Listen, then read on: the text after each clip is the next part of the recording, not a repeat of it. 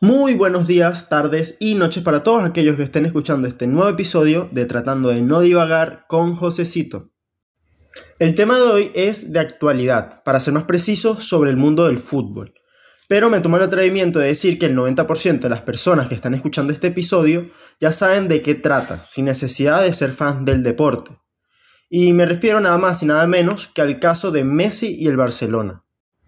No hace falta hacer una presentación profunda de quién es Lionel Andrés Messi, pero sí considero que hace falta explicar cómo es que él llegó al club en el que se encuentra actualmente y qué es lo que está ocurriendo para que se hable de una posible vuelta al equipo blaugrana. Sin ninguna duda, es uno de los mejores jugadores de la historia y para algunos el mejor de la historia directamente, y me incluyo entre esos que consideran que es superior a Cristiano Ronaldo, Pelé, Maradona, entre muchos otros. Por lo tanto, es indudable el éxito que ha tenido y todo lo que ha ganado a lo largo de su carrera, además de que ha roto prácticamente todos los récords que ha estado a su alcance. Por estas razones y muchas otras es que se habla tanto de su actualidad. Hay que tener en cuenta que él creció en el Fútbol Club Barcelona, pero en el 2021 el club decide destituir a José María Bartomeu como presidente de la institución, debido a que estaban al borde de la quiebra con una deuda que superaba los mil millones de euros, sin contar que a nivel futbolístico estaban en su peor momento. Básicamente, por donde lo mires, estaban mal. Así que recurren a elecciones y vuelve al mandato Joan Laporta, que ya había estado al mando del club en la época dorada de principios del siglo, justamente cuando empezaba la carrera de Messi. Y en junio o julio más o menos de 2021, al jugador argentino se le vence el contrato y él decide esperar a que pasen las elecciones para poder renovarlo. El problema está en que al momento de vencer su contrato tenía que ficharlo de nuevo, no era solamente renovarlo. Por lo tanto, ya su salario no era, no era tenido en cuenta para la próxima temporada dentro de los gastos legales del club. Entonces, por cuestiones de fair play financiero, no pudo ser contratado de nuevo. Y para aquellos que no lo sepan, el fair, play financiero es el límite máximo que un club puede emplear en los salarios de sus jugadores y en el resto de miembros del cuerpo técnico. En el caso de la Liga Española, ellos emplean una ecuación que tiene en cuenta dos variables, los ingresos previstos por un club y la partida de gastos, excepto lo que corresponde a lo relacionado con los futbolistas. Estas variables vendrían a ser, por ejemplo, los gastos de estructura o la deuda pendiente del club. Básicamente se tiene en cuenta tanto ingresos como gastos no deportivos, y en función de estas dos variables la liga establece el límite del fair play financiero. En el caso del Barcelona tenían fijado para la temporada 2021 y 2022 alrededor de los 97 millones. Y ya de por sí, si los salarios pasaban los 400 millones más la suma de la deuda que tenían pendiente, era imposible realizar cualquier tipo de fichaje. A todo esto se le agrega la mala comunicación y relación entre el presidente del club, Joan Laporta, y el presidente de la Liga Española, Javier Tebas, provocando que el 5 de agosto de 2021 Lionel abandonara el club de sus amores, como muchos lo catalogan. Esto hizo que el argentino, que en aquel entonces tenía 34 años, llegase al Paris Saint-Germain, equipo que domina y dominaba en ese momento la liga francesa y que tenía un plan futbolístico prometedor a largo y corto plazo. Estos aspiraban a ganar la Champions por primera vez en su historia, un club que tenía muy grandes jugadores como Neymar, Kylian Mbappé, Ángel Di María, Sergio Ramos, entre muchísimos otros, de élite, que tenían un recorrido significativo o que también estaban empezando ya a crear su propia historia. Por lo tanto, era un proyecto que prometía. En verdad, al momento de fichar con el París, la ciudad completa explotó. O sea, en Europa incluso eh, hubo un furor y una locura increíble, ya que esto fue un suceso que marcaba la historia del deporte. Pero la vida no es un cuento de hadas donde todo sale como uno desea, y Messi y el equipo parisino son el ejemplo perfecto de esto. Ya en su primera temporada, donde eran principales candidatos a ganar la Champions, caían eliminados en octavos de final contra el histórico Real Madrid. Tanto en el partido de ida como el de vuelta, a Messi no se le vio de la mejor forma, no tuvo el desempeño que esperaban los fanáticos del club capitalino. Y esto dio comienzo a los abucheos que tanto caracterizan a esa afición. También quedó eliminado en la Copa Francesa, pero aún así lograron ganar la liga local esa temporada. Tras este primer año caótico fuera del Barça, se comenzó a hablar de una segunda oportunidad en el equipo español. Antes no se tenía tan previsto ya que debido a su edad y al proyecto que tenía el PSG, se esperaba que se retirara en el equipo francés. Pero al ver que ese plan deportivo no dio sus frutos, y además la reacción del público era terrible, esto llevó a poner en duda si en verdad duraría mucho tiempo en el club. Además, en el Barcelona estaban teniendo una racha horrible. Desde el momento en que Messi se fue, nunca volvieron a clasificar octavos de final de la máxima competición europea y además que a nivel económico estaban tratando de sacar plata hasta de lo que tienen guardado debajo de la cama, aplicando unas palancas televisivas, vendiendo derechos de imagen, haciendo muchísimos contratos de patrocinio como en el caso de Spotify, entre muchas otras cosas. Pero bueno, volviendo a la situación de Leo, actualmente está transcurriendo la segunda temporada del Rosarino en el equipo parisino, y todo va básicamente de mal en peor. Volvieron a quedar fuera de Champions en octavos, esta vez contra un Bayern de Múnich que arrasó tanto en la ida como en la vuelta, y también quedaron eliminados de vuelta en la Copa Francesa. Y a esto se le suma que el argentino le ganó el Mundial a nada más y nada menos que a Francia, siendo Messi una de las mayores figuras en Qatar y también sobre todo de la final.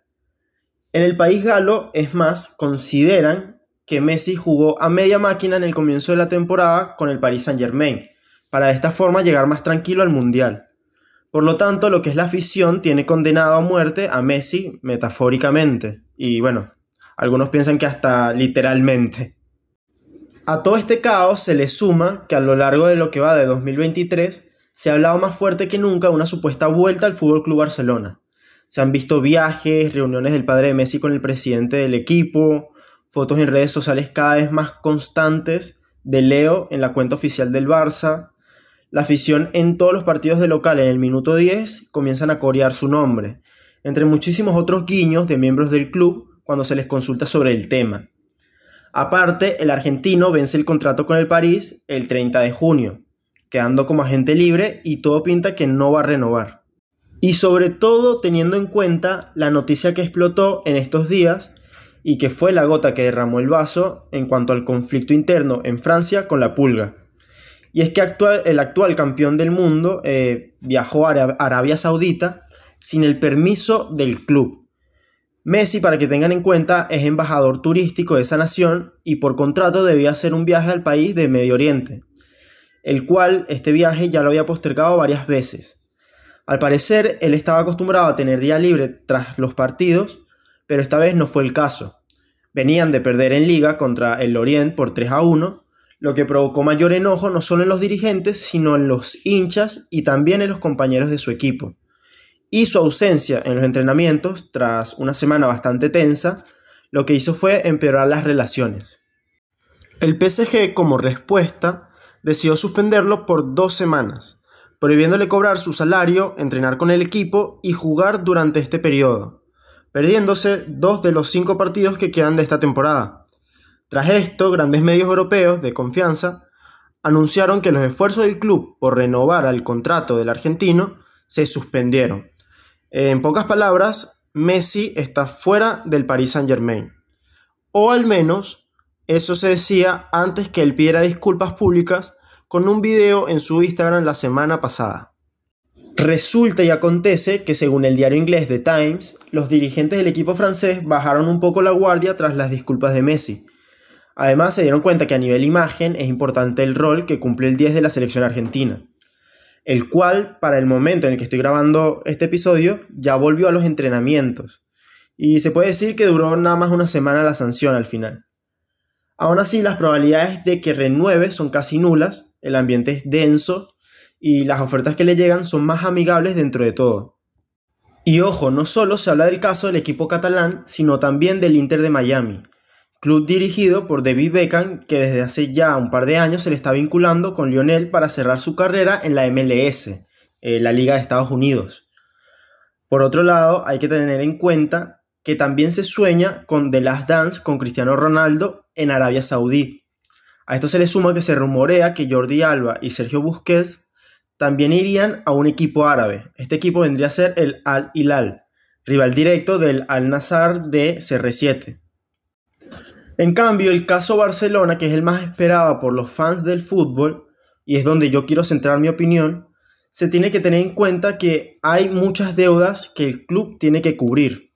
Los Blaugranas no han ganado nada significativo en estas dos temporadas sin Messi, por lo tanto, los ingresos tampoco es que han sido extraordinarios. Sí es cierto que han logrado estabilizarse dentro de todo el caos que fue, pero no es suficiente, y no solo es algo que afecta a este contrato, sino también otros posibles fichajes. Hay que tener en cuenta que no solo se busca cubrir el contrato de Lionel, el cual se rumorea sería de 25 millones de euros, sino también hay otras zonas a reforzar en el equipo y además hay jugadores de las inferiores que tienen que inscribirse en la plantilla del primer equipo, como el caso de Gaby, que esto ya es un tema un poco más que se va por las ramas, así que no voy a divagar mucho en estos aspectos. Aún así, Joan Laporta considera principal el tema Messi. Me atrevo a decir que no por un tema deportivo, sino de imagen. El simple hecho de tener de vuelta al astro argentino generaría millones para el club. Por lo tanto, el presidente y compañía plantearon a la liga un plan de viabilidad relacionado al fichaje de su ex estrella. Este plan trata sobre conseguir alrededor de unos 200 millones de euros que hacen falta para cumplir con el fair play financiero. Para esto se debe reducir los gastos y aumentar las ganancias del club. ¿Cuál es el problema? El Barcelona no está teniendo buenas ganancias.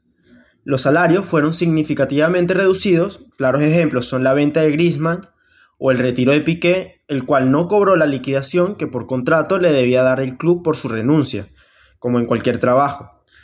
Y muchos otros recortes salariales que no me quiero extender en eso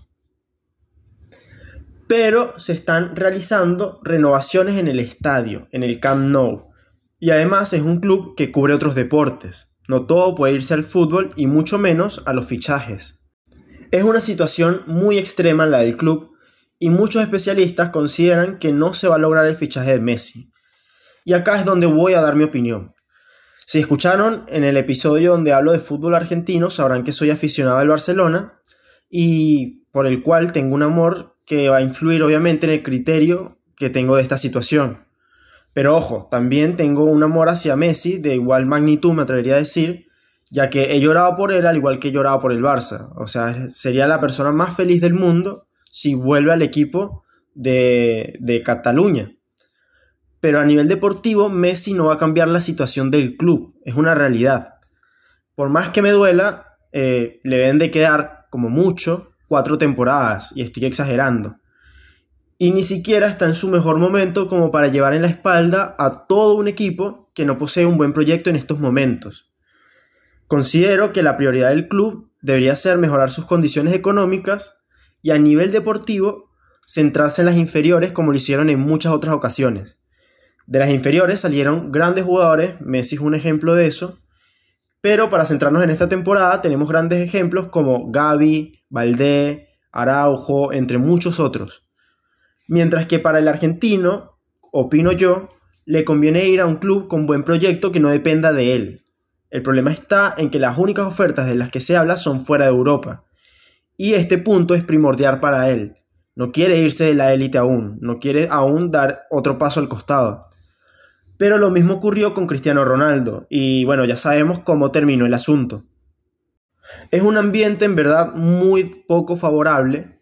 Se tienen que alinear todas las estrellas para que se dé el fichaje de Messi y que tenga buenos resultados. Yo considero que si llega a fichar no van a ganar cosas importantes porque las carencias del club no se van a poder cubrir correctamente. Y va a ser un cierre de su carrera un poco amargo. Si es cierto que va a ser más nostálgico que otra cosa, ya que estaría volviendo al club que lo vio crecer, pero no es lo que se espera en realidad. El mundo del fútbol quiere verlo ganar, quiere ver triunfar dentro del, Barcelona, pero es muy poco probable. Ahora, si yo me baso en la realidad, una parte de mí tiene casi seguro de que se irá a la MLS, o sea, al Inter de Miami. Pero en los últimos días, muchos medios europeos hablan de que se está tomando muchísima fuerza las ofertas de Medio Oriente. Hay mucho dinero de por medio y muchos jugadores que están yendo a jugar a esas zonas. Y no les voy a mentir que mi corazón sigue ilusionado. Eh, todos los días que veo que está más afuera del París, siento que está más cerca del Barça. pero es utópico estar seguro de eso. Así que yo creo que la balanza está más hacia el Al Hilal o hacia el Inter de Miami.